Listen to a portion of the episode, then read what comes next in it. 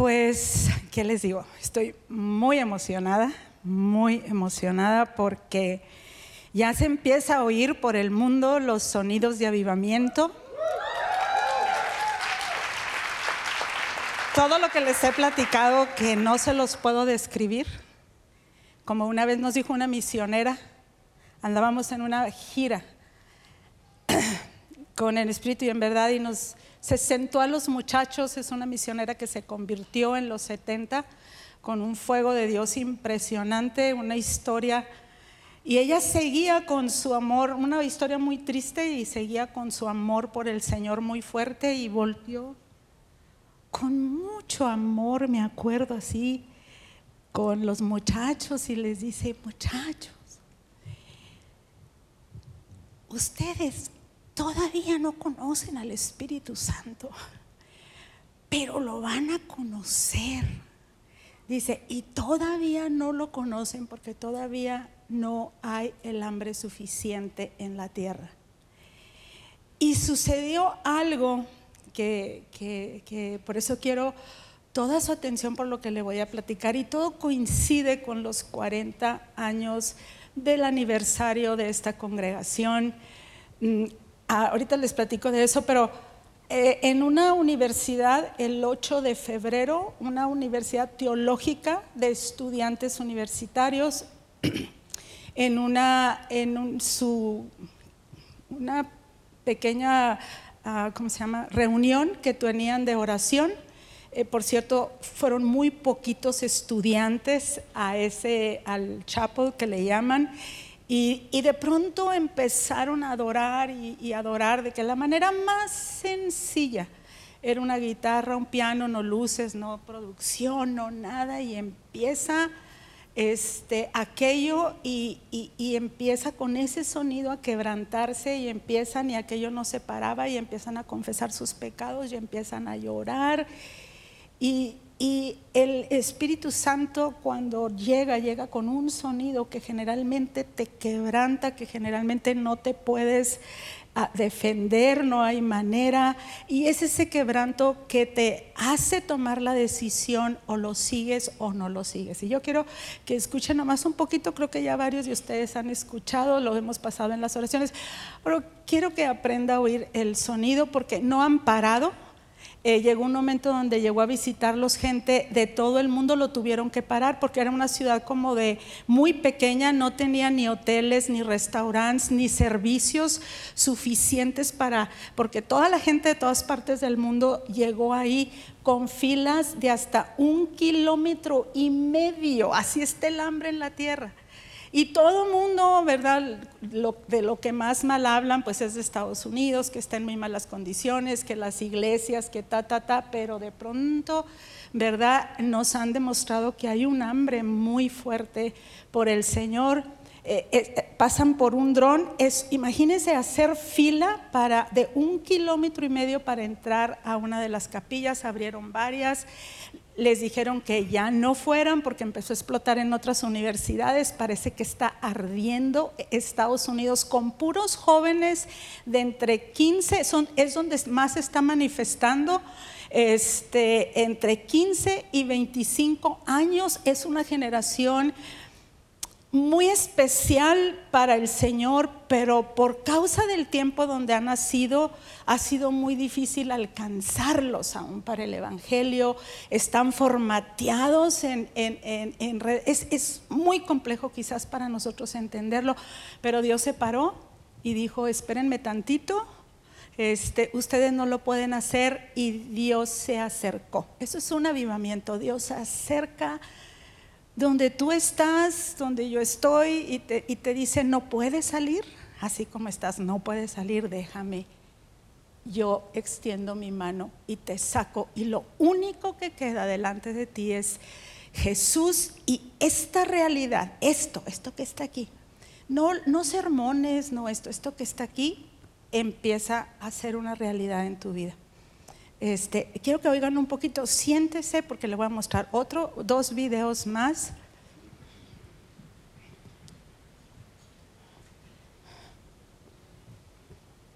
Es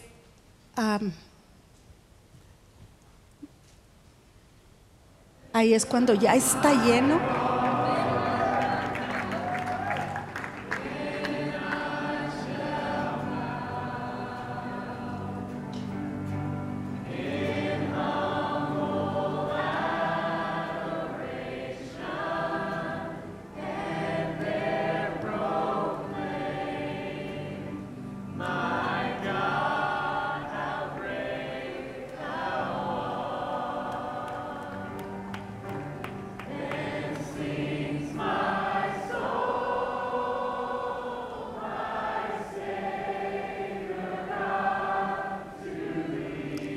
Pueden dejar de adorar noche y día.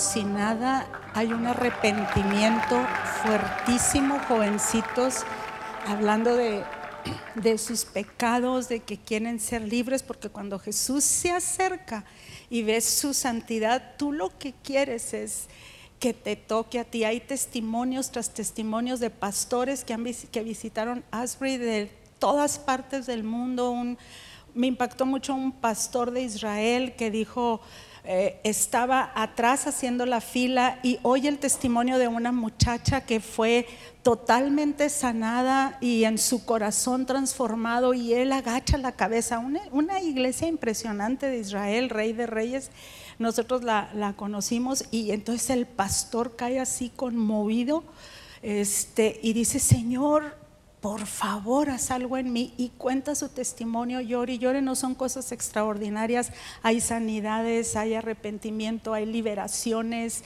y lo único que tú oyes es esa voz de la iglesia tan, tan extraordinaria.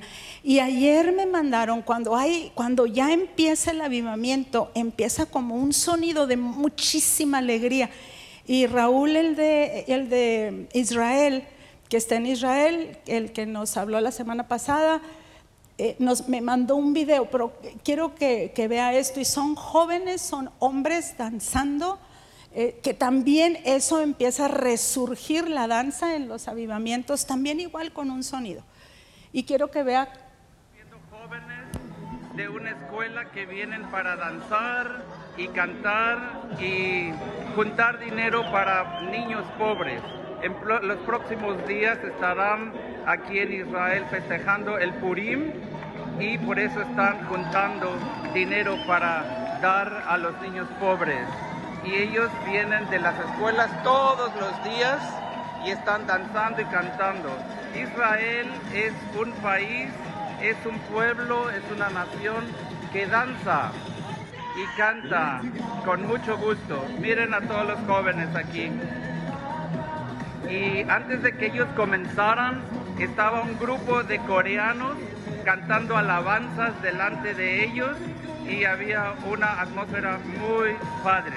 El Espíritu Santo está obrando y esperamos grandes cosas en los próximos días, en los próximos meses. El Señor viene pronto. Que Dios les bendiga. Hasta pronto. Israel pone un, necesito que guarden silencio porque estoy oyendo todo acá. Este, Israel pone algo, un énfasis muy fuerte en la formación de los varones para su crecimiento espiritual. Es todo lo contrario aquí a los países latinos, donde creemos que las mujeres son las, somos las espirituales, pero Dios hizo a los varones con una carga que no tiene la mujer y, en Israel lo saben, entonces ellos se dedican muy en particular a, a todo esto. Y quiero, me mandaron también otro video, este ya son judíos mesiánicos cristianos. Quiero que vea, quiero que vea la alegría, esta es una reunión, por eso yo digo el avivamiento, si empieza a oírse en Israel también, quiere decir que va a cubrir toda la tierra.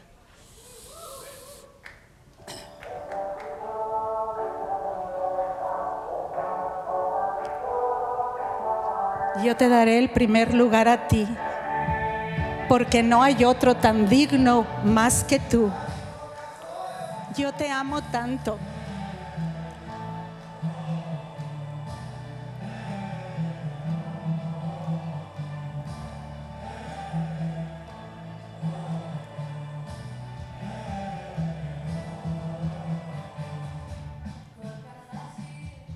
Tan rico en amor tan generoso sin buscar una razón, tan diferente.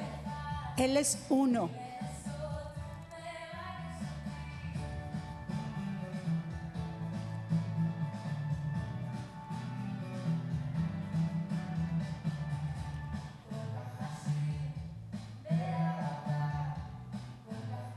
Tan generoso sin buscar una razón, tan diferente y Él es uno. Y sin tratarlo, Él se mueve. Mire, eso me encanta.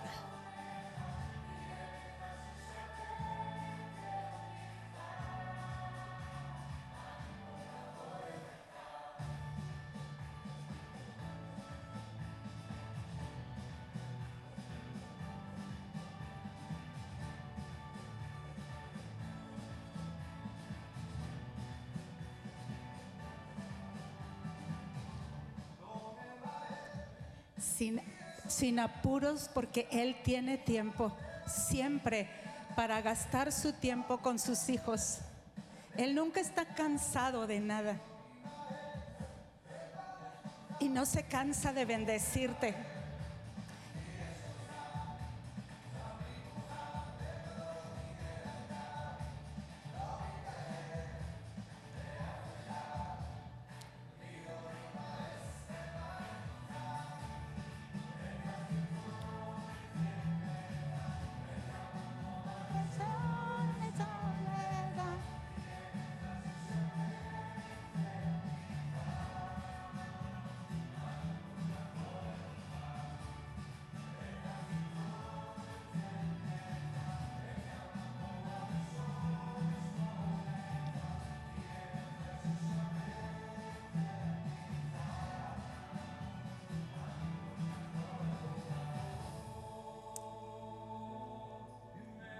No menos que el 100% tú recibirás lo que tú mereces, no menos que el 100% tú recibirás lo que tú mereces.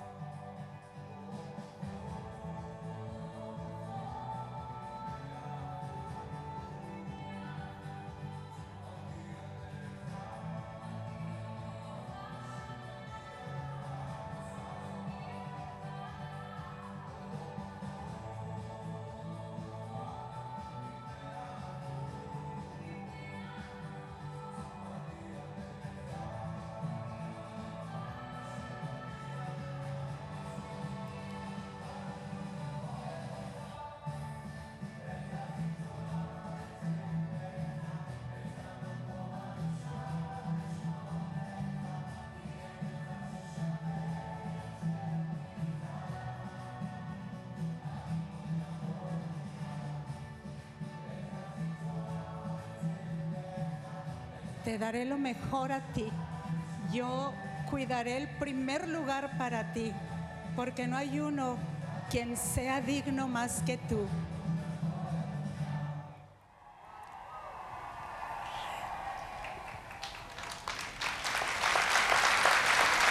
Dele bien fuerte el aplauso al Señor.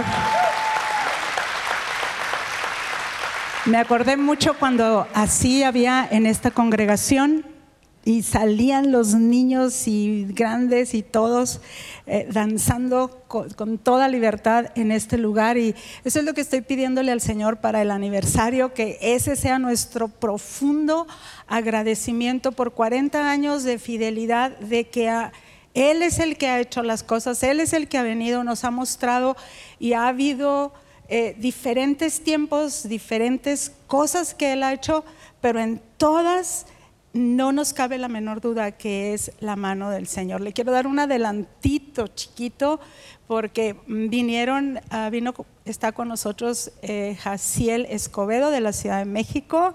Este, él vino para hacernos el documental, para ayudarnos a hacer el documental de los 40 años. Hemos estado filmando, haciendo entrevistas, ah, hemos todo llorado, deprimido, eh, recordando todo a la vez, lo bueno, lo malo, todas las cosas.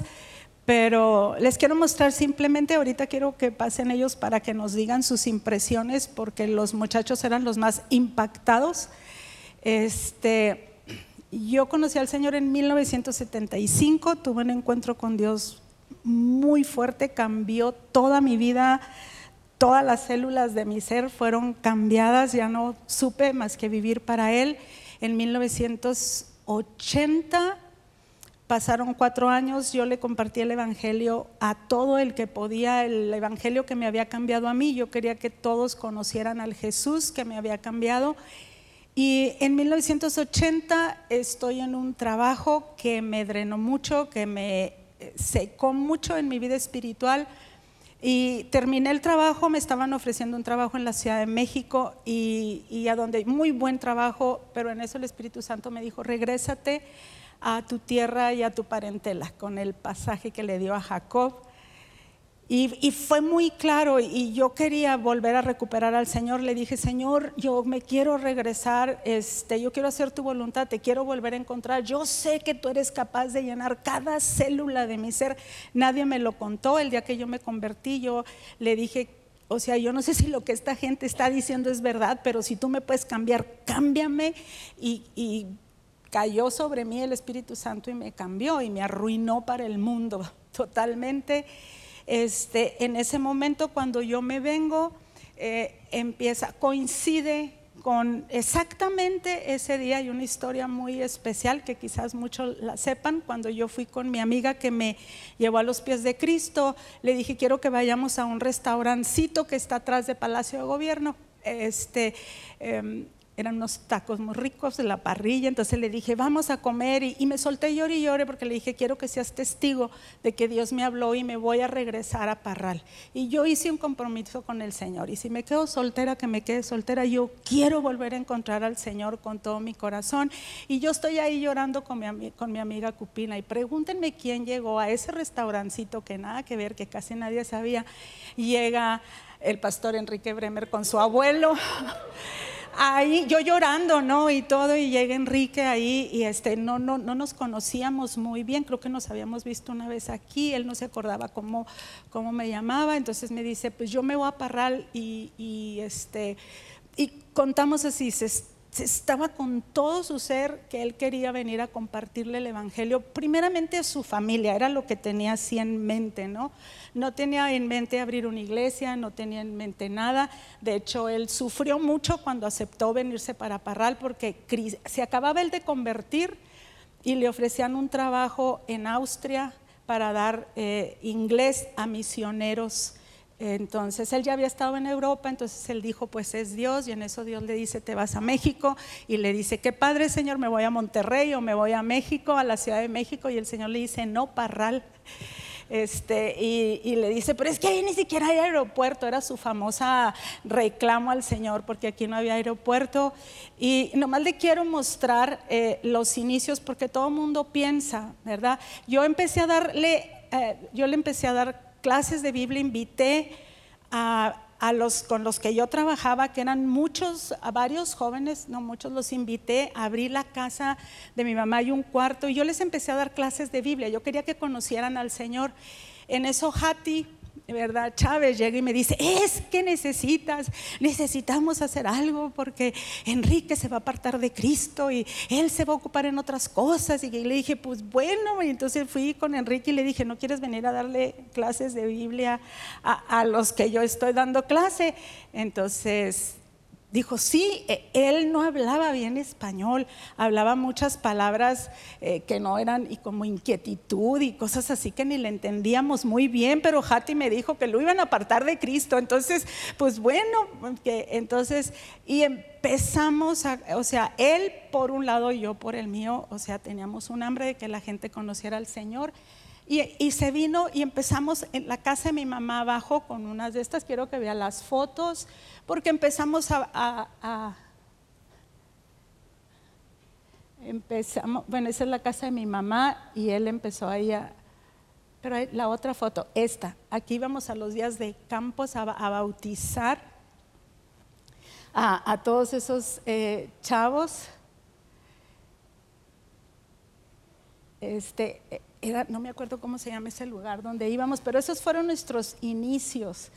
Este, muy fuerte, claro que él siempre luego luego a la cocina, ¿verdad? Les encanta cocinar a algunos de los Bremer, entonces él luego luego a la cocina hacernos esto, así conquistó el corazón de mi mamá, mi mamá ya no quiso saber de nadie más, ¿verdad? Porque había alguien que cocinaba, este, y en medio de muchísima, muchísima oposición, que eso lo van a estar escuchando ustedes, muchas historias de gente, de todo, no teníamos ningún otro objetivo más que la gente conociera al Señor. Se iba solo mi marido a la plaza con un megáfono, no había, no había nadie ni siquiera que lo secundara y se iba a la plaza porque él quería y en la plaza principal con el megáfono solo, yo no sé dónde lo consiguió, o sea, no invitaba a los demás grupos de jóvenes y les empezaba a hablar a la gente de Cristo, que se arrepintieran, que esto y que el otro.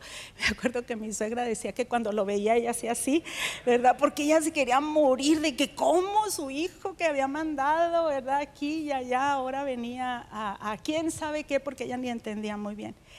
Y bueno, eso es nomás lo poquito de la, de la historia, no es nada lo demás, pero no era eh, el, el, querer compartir el Evangelio por encima de todas las cosas, así como, como loquitos, es porque ves a Jesús. Es porque, porque ves la obra de la cruz. No es porque, ah, esta persona más, esta persona menos, es porque algo se rompe en tu vida y, a pesar de tantísima oposición, este, mi marido seguía y seguía y seguía. Ayer, me acuerdo cuando íbamos a los primeros funerales, era un, la gente nos, empezamos a cantar y la gente casi nos quería golpear, este, porque en aquel entonces pues ser cristiano era no era una cosa muy nice que digamos, ahorita viene, sí, pero había gente que hasta se escondía cuando llegaba a entrar a la congregación. Y eso es lo que necesita volver a pasar otra vez para incendiarse el, fuego en nuestros corazones. Y yo quería que pasaran Jaciel, a Diana, a Humberto, que me encantó que ellos no sabían mucho de la historia. Un minutito así para platicar de lo que ellos han estado filmando, hemos ido a los lugares, este, bien, bien impresionante. Él es de la Ciudad de México, hijo de Alejandro Escobedo.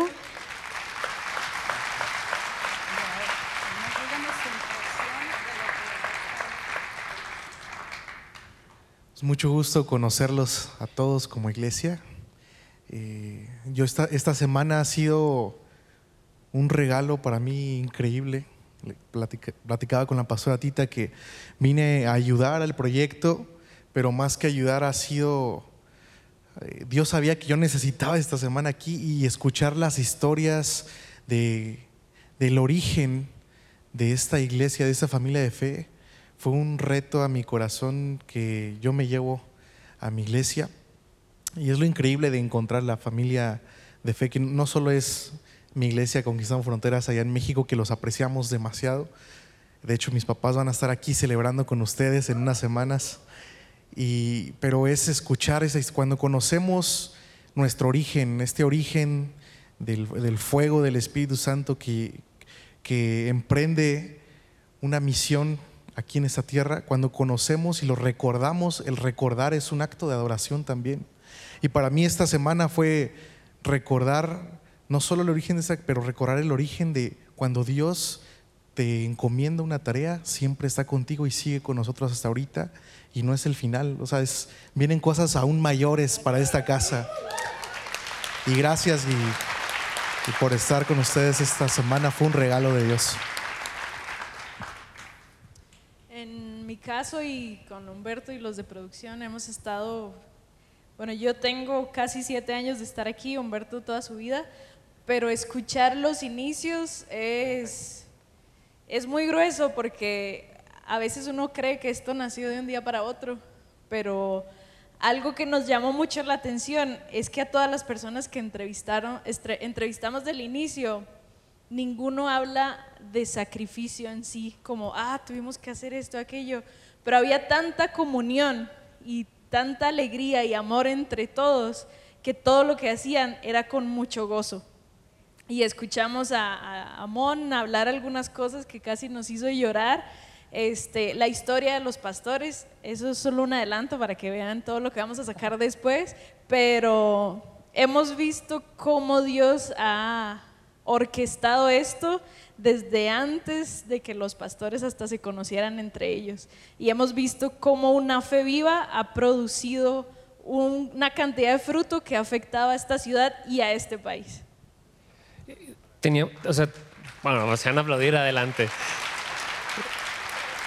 Em, cuando nos dijeron que íbamos a hacer un documental, yo dije, híjole, pues cuánto tiempo irá a durar, ¿no? Y, y empezamos a escuchar las historias y tenemos como para unas cuatro o cinco series fácil. Podemos hacer un documental de la vida de cada persona, porque de verdad la cantidad de historias de fe que hay, o sea, yo, yo estaba pensando esta semana, el lugar en el que estamos sentados cada uno de nosotros ha sido, ha sido pagado con un alto costo. O sea, todo, todo el esfuerzo, toda la fe, todo creerle a Dios, así no tenían absolutamente nada. Fuimos a los saloncitos donde se empezó horrible, está, está feo todo. El primer edificio que hubo aquí era un taller mecánico lleno de aceite por todos lados. Y, lo único que puedo escuchar en medio de todo eso era la cantidad de gozo. Nosotros nos platicaban, salíamos del trabajo y ni siquiera llegábamos a comer a la casa, nos veníamos a trabajar aquí. Y aquí comíamos algo y de aquí después de trabajar, entonces imagínense, trabajo y luego trabajar aquí en la construcción, se iban a la una, dos de la mañana para regresar al día siguiente a sus trabajos y luego volver a venir. Y ha sido una cantidad de fe y de trabajo que de verdad cuando lo vean en el documental está, está de locos lo que Dios levantó aquí por la fe viva de algunas personas. Una de las cosas que me llamó mucho la atención, bueno, todas las historias están impresionantes, pero el profe Mon nos estaba contando un poquito acerca de, de cuando él estuvo en la alabanza. Y dice el profe Mon que, que, él, que él se preparaba, que él le tenía un cierto terror a subirse a la plataforma. Él dice, yo lo único que quería era adorar a Dios. Por eso aprendí a tocar la guitarra, porque yo quería cantarle al Señor. Era, era toda mi motivación. Y dice que cuando él se bajaba, que a él le daba así como miedo que le fueran a decir que sonó bien la alabanza decía, no, es que yo no quiero compartir la gloria de Dios conmigo, la gloria de Dios es para Él. Y cuando le decían que, que, que se había escuchado Padre, dice que él hoy tenía que voltear y tenía que arrepentirse porque nada de lo que hacía era para Él, era, todo es para la gloria de Dios en todo momento. Me contaron otra historia, nomás que no me acuerdo.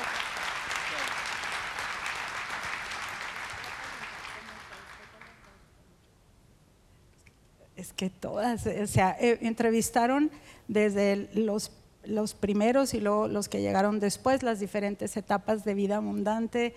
Entonces fue muy soberano. Yo no puedo decir que jactarnos nosotros, de veras, no, para nada. Eh, era Dios abriendo algo y nosotros diciéndole sí y Él, o sea, hacía lo demás. No, o sea, cuando usted vea, no hay manera que usted diga, wow, qué tremendo, qué tremendos los pastores o qué tremenda gente. No hay manera. O sea, simplemente le creímos, no sabíamos ni en qué nos estábamos metiendo, pero, pero Dios sobró. Yo quería decir algo. Cuando escuchamos las historias de los orígenes y vemos lo que hay ahorita, no hay duda de que es Dios. No queda ni la menor duda porque desde lo que dijo el pastor de que no se quería venir a Parral porque no hay aeropuerto, amén. este va a haber uno. Sí, estamos empezando apenas. Pero eh, vemos todo lo que se ha logrado desde la escuela, los encuentros, o sea, hablamos con los armendaris y nos decían, no había forma de que eventos de la magnitud que organizábamos salieran de esta ciudad. Y es que Dios quiso y aquí encontró corazones dispuestos y yo creo que cuando hay corazones dispuestos y fe, Dios no tiene límites. Hubo otra historia que, que, a mí me... es un pequeño spoiler, un adelanto de lo que vimos, pero antes el auditorio de la iglesia llegaba solamente hasta, más o menos hasta esta cabrilla, si no me equivoco.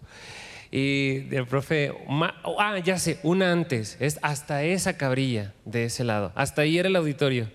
Entonces dice el profe Rubén que él estaba aquí trabajando en, en, el área administrativa, estaba apoyándolos con administración y que un domingo llegó el pastor Enrique y le dijo, consígueme un marro. Y que el profe Rubén dice, ok, no sé por qué lo quiere, pero pues quiere un marro. Y dice el profe Rubén que salió, no se acuerda ni cómo, pero consigue el marro y se lo trae y lo pone aquí a, a un lado de la plataforma. Y el pastor empieza a hablar acerca de que hay que avanzar el reino. Y termina la enseñanza y el pastor se baja de la plataforma y agarra el marro y le pega a la pared hasta que se abre un hoyo en la pared. Y de ahí se levanta toda la iglesia. Señoras fueron las primeras en así, en agarrar el marro y entre todos empiezan a pegarle a la pared hasta que había dos agujeros al, al, a los lados de la plataforma. Y dice profe Rubén, que, él estaba aquí, que él estaba pues nervioso, ¿no? Que dice, ¿cómo le, cómo le vamos a hacer? Él estaba pensando en cómo tapar la, los, los, agujeros, ¿verdad? Para que no se fuera a meter nadie, que no les fueran a robar. Y dice que, que voltea con el pastor y le dice, pastor, ¿cómo le hacemos para tapar aquí? Y que el pastor volteó. Esto era en invierno, esto fue en enero. Y dice que el pastor volteó y le dijo, si nosotros tapamos estos agujeros, se va a detener el avance del reino, así que le vamos a creer a Dios. No tenían dinero, no tenían planos, no tenían arquitecto, no tenían nada. Dice, así que le vamos a creer a Dios para levantar el edificio sin tapar nada. Y dice el profe Rubén que pues no taparon nada y, y, que le creyeron a Dios y que Dios soberanamente cubrió y suplió todo. Ya después les platicamos cómo fue que suplió todo, que también es... Es que me pregunta la pasada, ¿hubo alguna, alguna historia que me impactó? Y, o sea, todas, todas están increíbles. A mí, a mí me impresiona mucho también el proyecto de, de educación ¿no? que, que, hubo, cómo se inició y hasta dónde se ha llevado hasta ahorita y cómo eso puede transformar familias y una ciudad. Se me ha hecho increíble y, tal vez no, no, les cuento más cosas para, porque lo vamos a ver, ¿no? Entonces, para no, para no arruinar tal vez algunas cosas, pero, pero sí es... Yo, yo siento que al ver est, estos, este documental, estos clips que vamos a ver después, va a ser un acto de recordar y como decíamos, si, si recordar también es un acto de adoración, y lo vemos en las escrituras muchas veces a generaciones, Dios diciéndole, recuerda de dónde te saqué, recuerda, recuerda. Siento que vas, es una temporada de recordar las promesas de Dios y hacia dónde vamos. Así es. Gracias.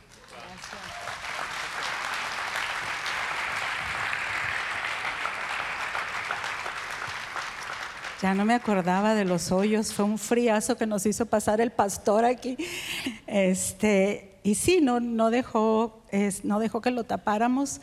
Y me acuerdo que eh, llegó una viejita, pues ya se fue con el señor, ya grande, y con el marro, así apenas podía el marro. Si iba para atrás, la teníamos que detener para que le diera, porque todos queríamos participar en algo que teníamos mucho tiempo sin avanzar. Y dijo mi marido, vamos a hacer un acto profético. Y lo hicimos. Y, yo creo que ya esta etapa que estamos terminando para mí, viene otra etapa para vida abundante muy fuerte, pero antes de que Dios haga lo que tiene que hacer, necesitamos preparar el camino. Siempre que Dios va a hacer algo en la tierra nuevo, Él le puedo mostrar varios pasajes donde donde el Señor le dijo a sus líderes o al pueblo, necesitan prepararse, necesitan preparar el camino al Señor. Y eso, eso es lo que he traído en mi corazón, que nos preparemos porque no se trata de venir y emocionarte, sino de dejarte afectar y entrar en esto porque tiene que levantarse una generación que va a dejar todo por el Señor. Aún lo bueno, aún lo malo. Este, que, que va a correr, que, que va a tratar con algo que yo quiero empezar el día de hoy. Quiero, quiero que te vayas con esto en tu corazón y te lo lleves como una preparación. Pero déjame te leo los pasajes en Deuteronomio 12:8 Moisés le dice al pueblo de Israel, están ya enfrente de la tierra prometida y está hablándoles la ley a la nueva generación que va a poseer la, tierra prometida en 12.8 le dijo a la nueva generación que iba a entrar, porque acuérdense que la generación de más de 40 años se murió en el desierto por, incredulidad y les dijo, ustedes ya no van a entrar y va a entrar la nueva generación y Moisés le está dando toda la ley a ellos y le dice, no haréis como todo lo que hacemos nosotros aquí ahora, cada uno lo que bien le parece, porque hasta ahora no habéis entrado en el reposo y la heredad que Dios que os da Jehová vuestro Dios. Dice, mas pasaréis el Jordán y habitaréis en la tierra que Jehová vuestro Dios os hace heredar y él os dará reposo con todos vuestros enemigos alrededor y habitaréis seguros. Les voy a dar la tierra de promesa para esto fue con Moisés, para nosotros es la llenura del Espíritu Santo. De eso se trata el poseer la tierra. Y al profeta Isaías, si quiere buscar en Isaías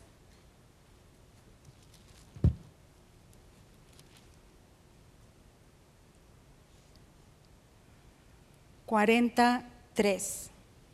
Este es el versículo con el que yo creo que vamos a estar todos estos dos, tres semanas que nos quedan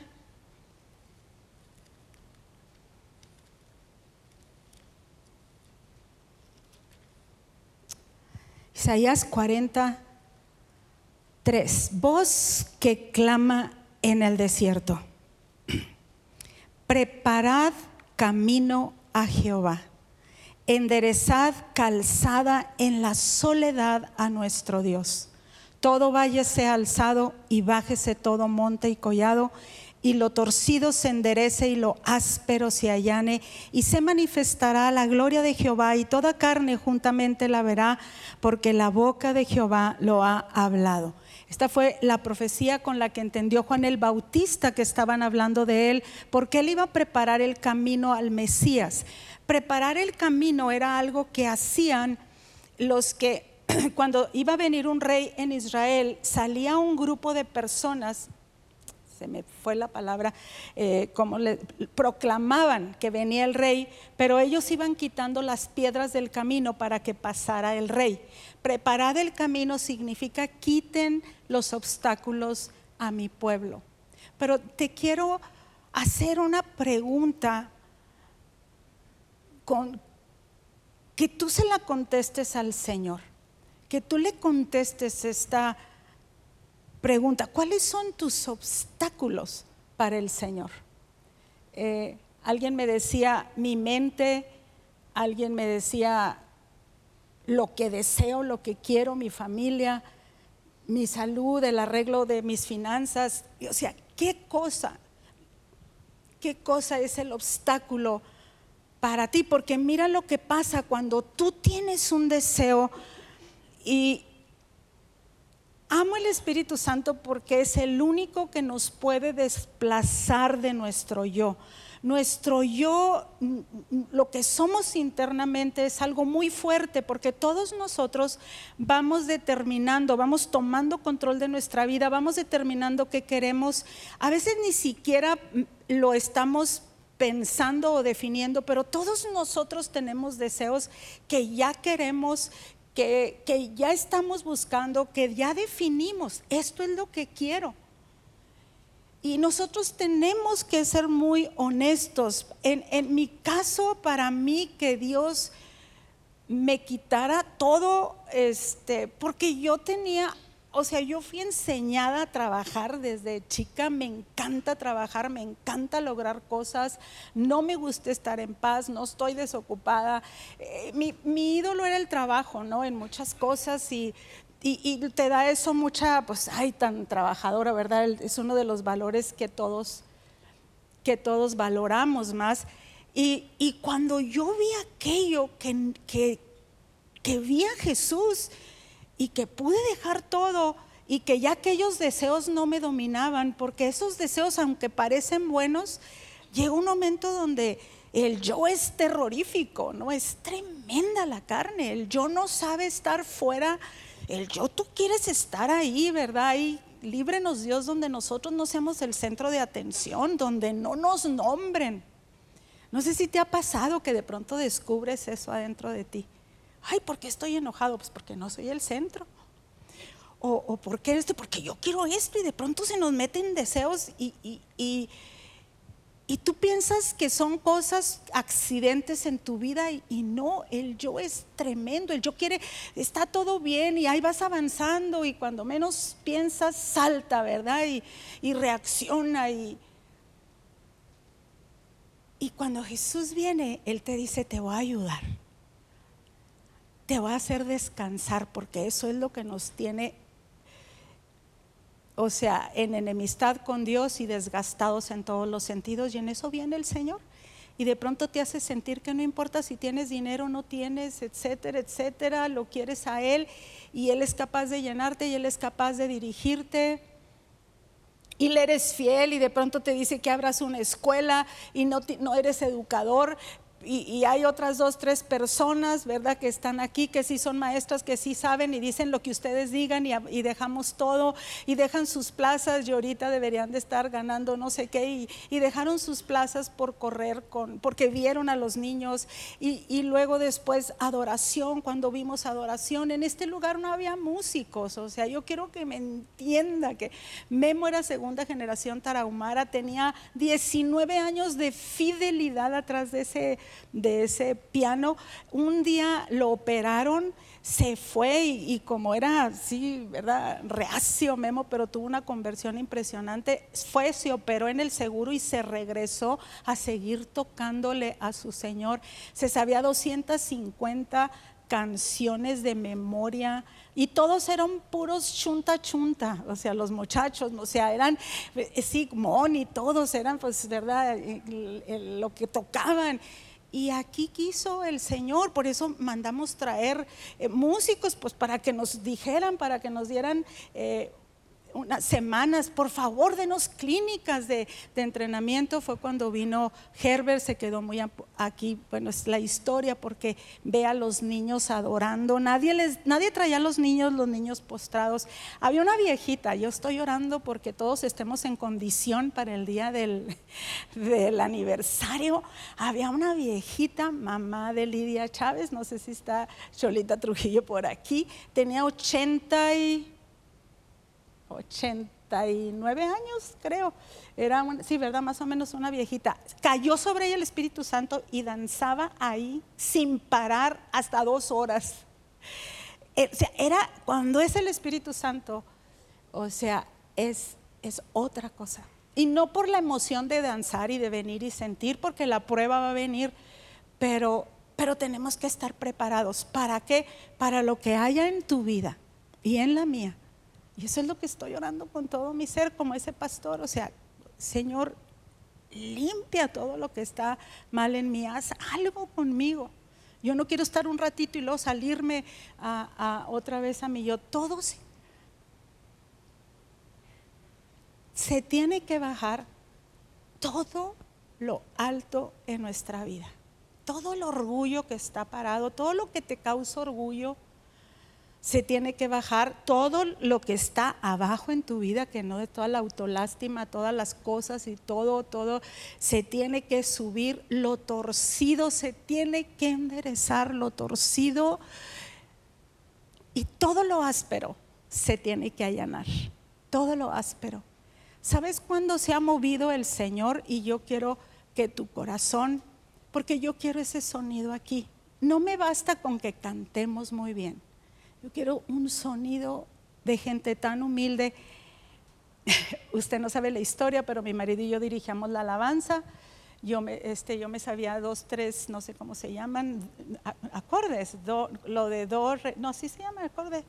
Do, lo, de do, que nomás así. Yo, bueno, cantaba, me encantaba el Salmo 25. Anoche a las 3 de la mañana me desperté. Ya no tengo voz como para cantar. Ya se me va así como las viejitas de. Pero, pero, este a ti, Señor, levantaré mi alma. Oh Dios mío, en ti confío. No sea yo avergonzado, no se alegren de mí mis enemigos.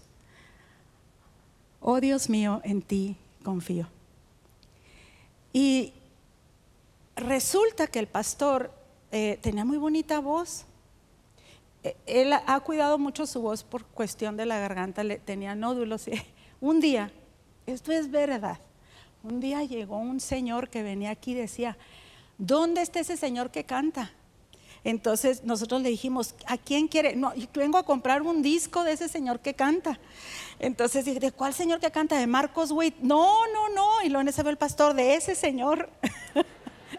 Entonces, le hacíamos competencia hasta Marcos Witt, ¿no? Entonces, este, pero eh, no era por su voz. Me dice, Jati, ¿por qué no canta el pastor si cantaba tan bonito? Porque era con todo su corazón.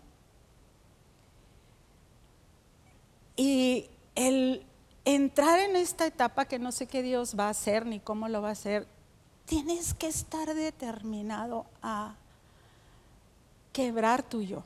No a venir a decir yo también, porque Parral es muy fuerte en su yo.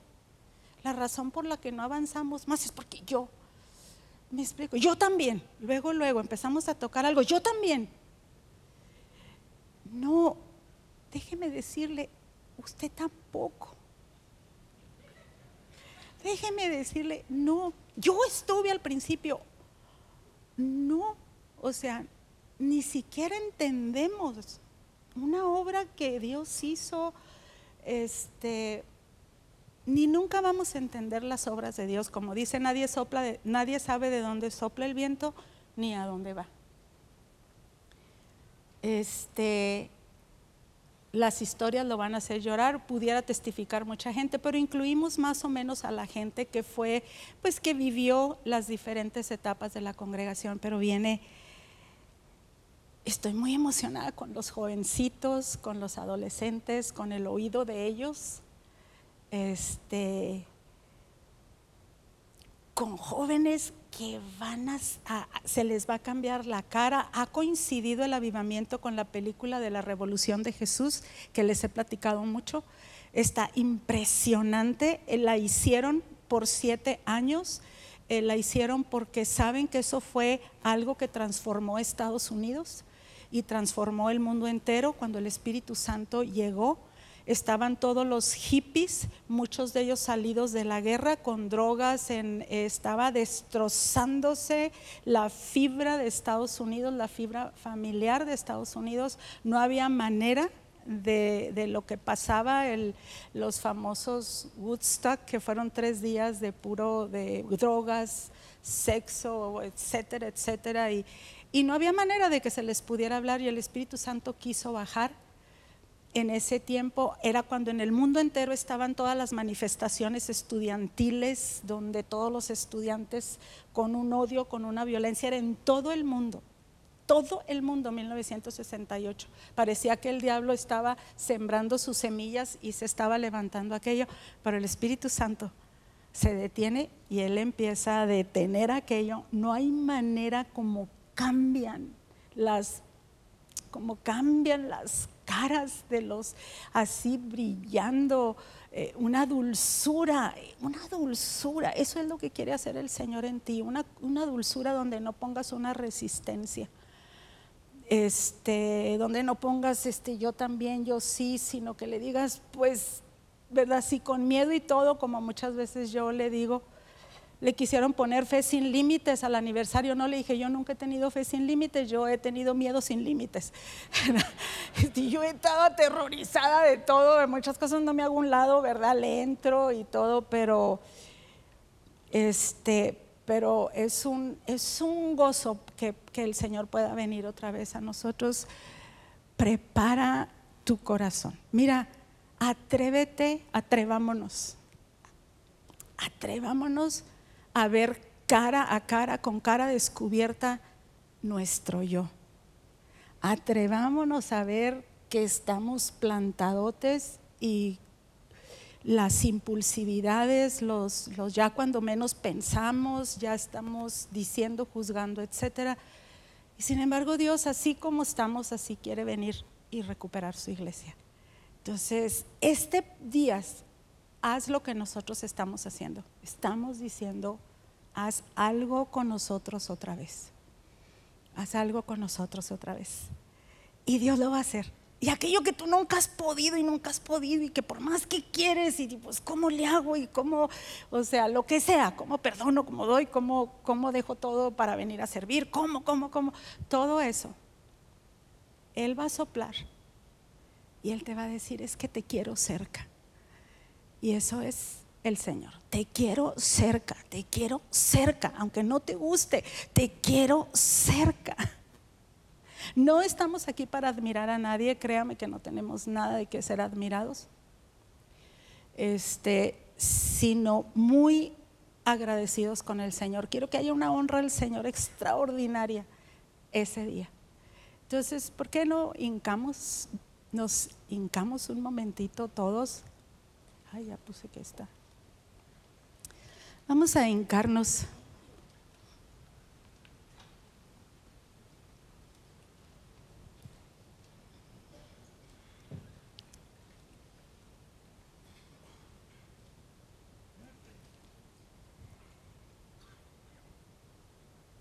Amado Señor, puedes hacer algo con nosotros. Puedes hacer algo con nosotros.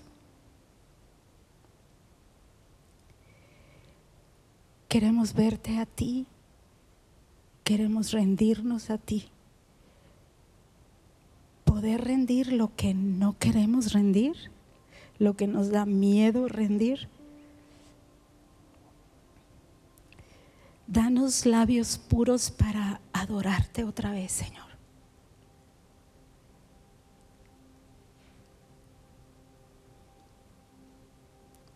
Que todo lo alto se baje, lo bajo se levante, lo torcido se enderece, lo áspero se allane y que se manifieste tu gloria en medio de nosotros. Esta casa que tú formaste, esta casa que contra todo estableciste, a pesar de nosotros y nuestras debilidades y, errores,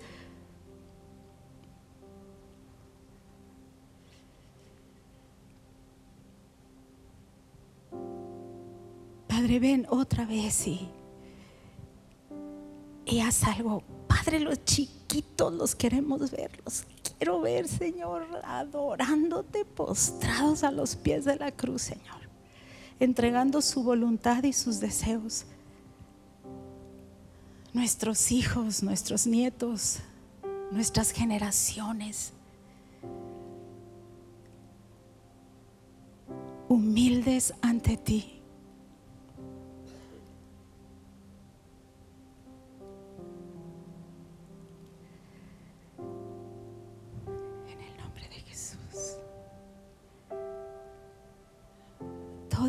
Señor, toda fuerza propia.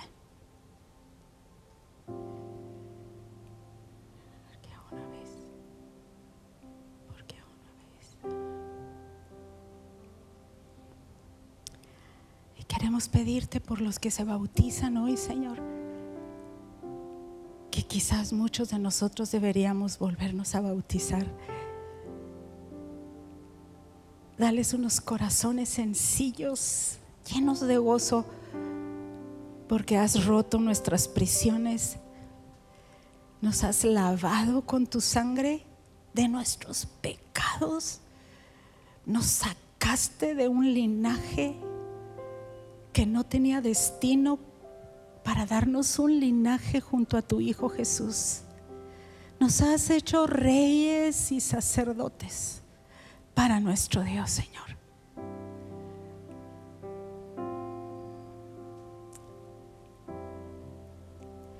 Toda dureza de corazón, toda decepción, todo lo que vemos mal con nuestros ojos, Señor.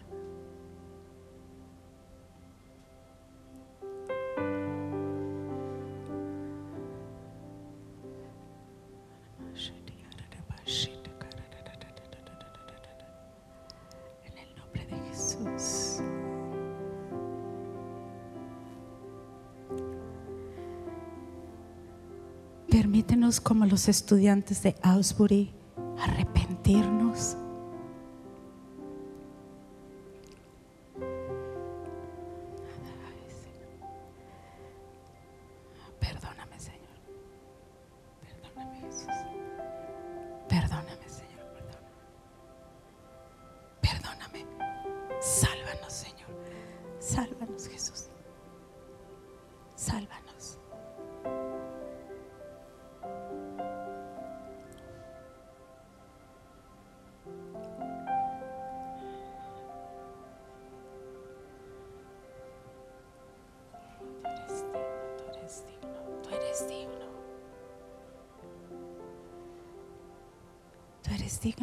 Nuestro 100%, Jesús.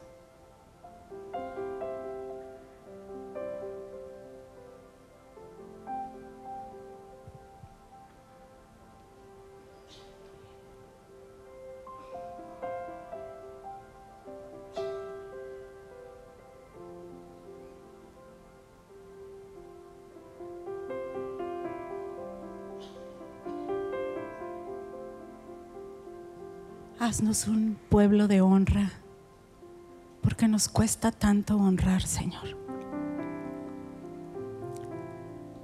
Haznos un pueblo que te sirve, porque nos cuesta servir. Sopla, sopla, Señor.